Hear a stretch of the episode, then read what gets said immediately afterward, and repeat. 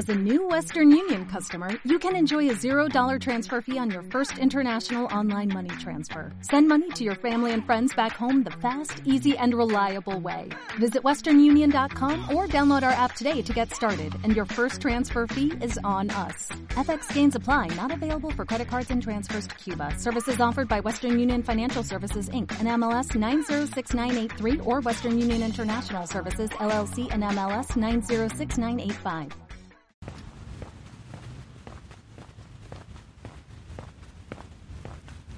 Viernes 26 de octubre de 2020, Juan Ortiz, Jordán en Twitter, de nuevo con vosotros desde el paseo del Burgo, aquí, al mediodía, pasando calorcito porque hace más sol del que me esperaba, vengo abrigado de más, vengo sudando. Tengo una ensalada preparada para tomarme según llegue a casa pero me temo que voy a tener que antes pasar por la ducha. Habréis oído un montón de veces ese dicho de piensa mal y acertarás.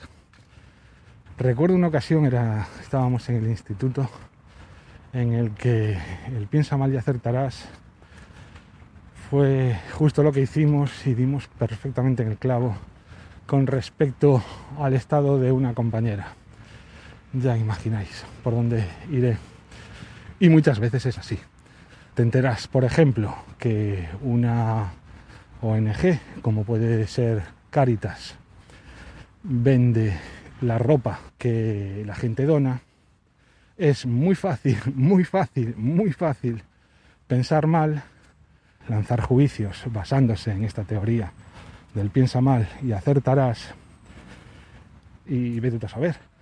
Puedes acertar, pero también muy probablemente puedas equivocarte.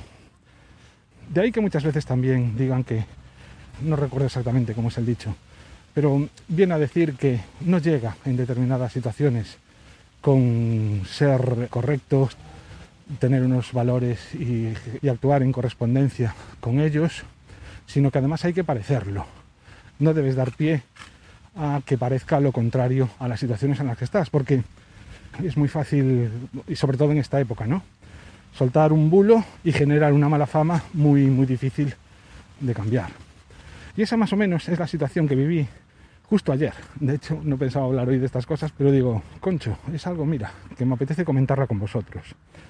Encontré una noticia que decía eso exactamente, que Caritas acababa de abrir en Arteixo, que como, perdonadme el chascarrillo interno, es un ayuntamiento que está a cinco minutos de Coruña, los interesados sabrán a lo que me refiero, como decía, que acaban de abrir Caritas allí una tienda de ropa cuyo producto de venta es la ropa que donan otras personas. Como sabéis, es un servicio que lleva, no sé en qué año empezarían a hacerlo, pero desde hace muchísimos años distribuir a gente sin recursos la ropa que a otras personas ya no les sirve, ha dejado de usar y todo esto.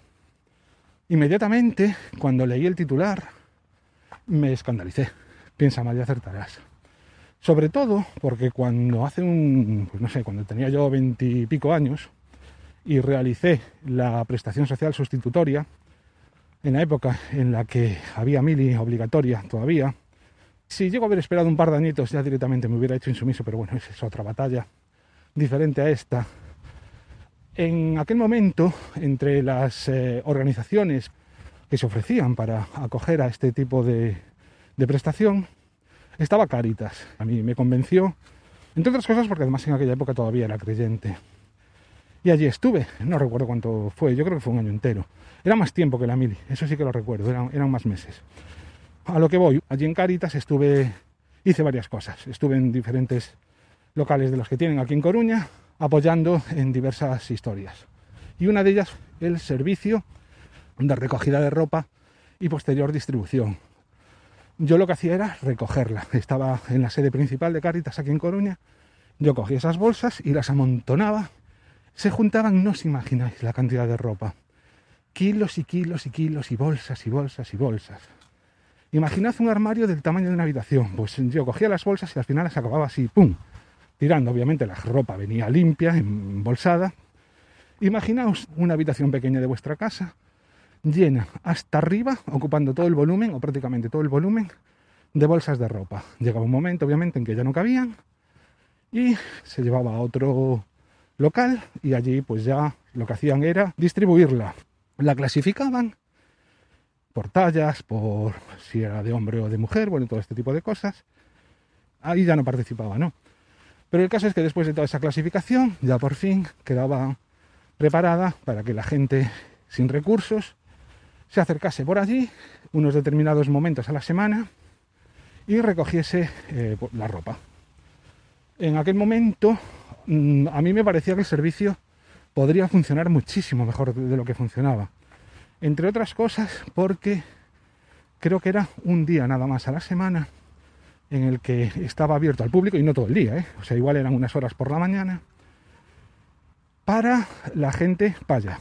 Y no sé si era otro día, también esas mismas horas o el mismo día pero por la tarde, en todo caso, en horarios separados, para gente de etnia gitana. Muy poquito tiempo abierto. Me patinaba un poco lo de separar a la gente por etnias, pero bueno, así funcionaba. La gente llegaba allí, era gente sin recursos, se le veía, cogía ropa y aunque bueno, aunque haya algo de picaresca, pues tampoco me parece tan grave. La gente se llevaba la ropa de forma gratuita. Cuando me entero de que lo que están haciendo es venderla, lo primero que se me pasó por la cabeza fue, joder, ¿no? Qué morro. Con, toda esa buena voluntad de la gente que se molesta en acercar la ropa hasta allí, hasta el local, que muchas veces era un coñazo hacerlo. Ahora hay un montón de contenedores por las calles en las que puedes dejarlo, pero en aquella época no tanto. En fin, que me lancé directamente a leer la noticia y la noticia ya tenía una pega. Para empezar, estaba en La Voz de Galicia y La Voz de Galicia para mí no es un periódico al uso. Para mí es un medio de desinformación. Absolutamente todo lo que leo en La Voz de Galicia lo pongo en cuarentena por mucha o poca importancia que pueda tener la noticia. Es muy triste. La voz miente. Una, una de las pintadas que más se ven por toda Coruña es La voz miente. Te la encuentras por todos los lados. En todo caso, mm, la leí por encima. Vi fotos del local, las cosas como son, parecía una boutique normal y corriente. Entre los, las historias que ponen en negrilla, subrayaban las declaraciones de una de las personas que estaban allá a la venta que decía que era una, una tienda no pensada para gente pobre, sino también pensada para gente rica, que estaba abierta a todos los bolsillos. Así que Encima me mosqué más. ¿Por qué? Porque me estaba dejando llevar por aquello del piensa mal y acertarás. Inmediatamente dije, uy, esto lo tengo que tuitear, tengo que tuitear la noticia. Cuando estaba escribiendo el tweet, caí en la cuenta de que, joder, no estaré prejuzgando muchas cosas. Empecé a pensar, muy probablemente lo que están haciendo es optimizar las donaciones de, de esa gente. Quizás podría ser perfectamente factible que la cantidad de ropa que recogen, que la gente dona, es más de la que la gente está yendo a por ella. Si ese excedente lo vendiesen, podrían obtener una serie de fondos que, dado que ellos son una entidad sin ánimo de lucro, podrían dedicar a otros usos, yo que sé, para la misma gente que va por, que va por allí, pagarles recibos de la electricidad, cosas así, pues cosas que hace Caritas habitualmente. Eso o cualquier otro proyecto.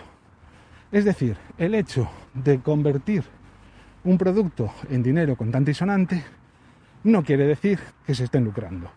Creo que es muy sencillo en estas ocasiones y ante noticias como estas, a poco perjuicio que tengas además teniendo en cuenta que además Caritas depende de la Iglesia, juzgar sin plantearse otras posibilidades.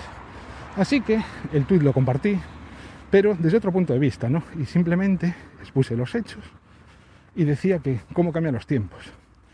Y esa era lo que querían transmitir con ese tuit, ¿no? El cómo cambian los tiempos que hace 20 años, cuando, o 30 años, cuando yo participaba en ese servicio, se trataba de una manera y ahora hay otras, otras formas, ¿no? Y todo avanza y los tiempos cambian y nos adaptamos a las circunstancias nuevas y, a nuevas formas de optimizar esos recursos.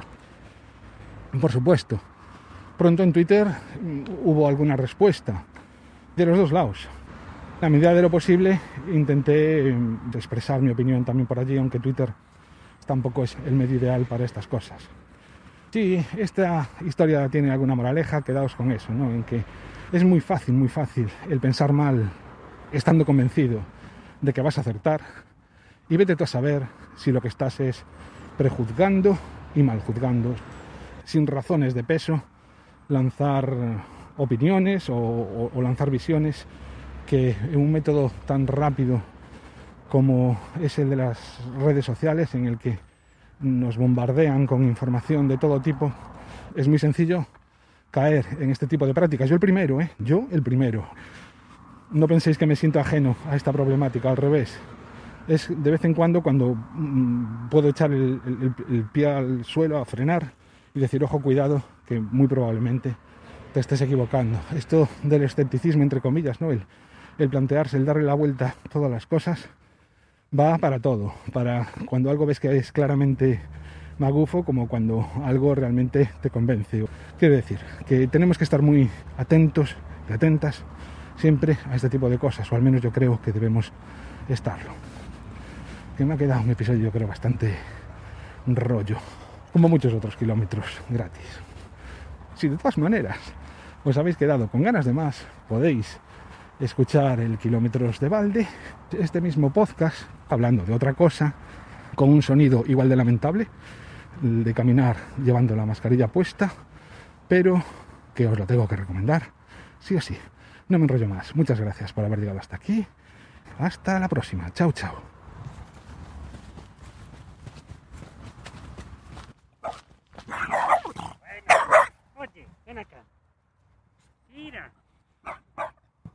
No, no te preocupes, no te preocupes.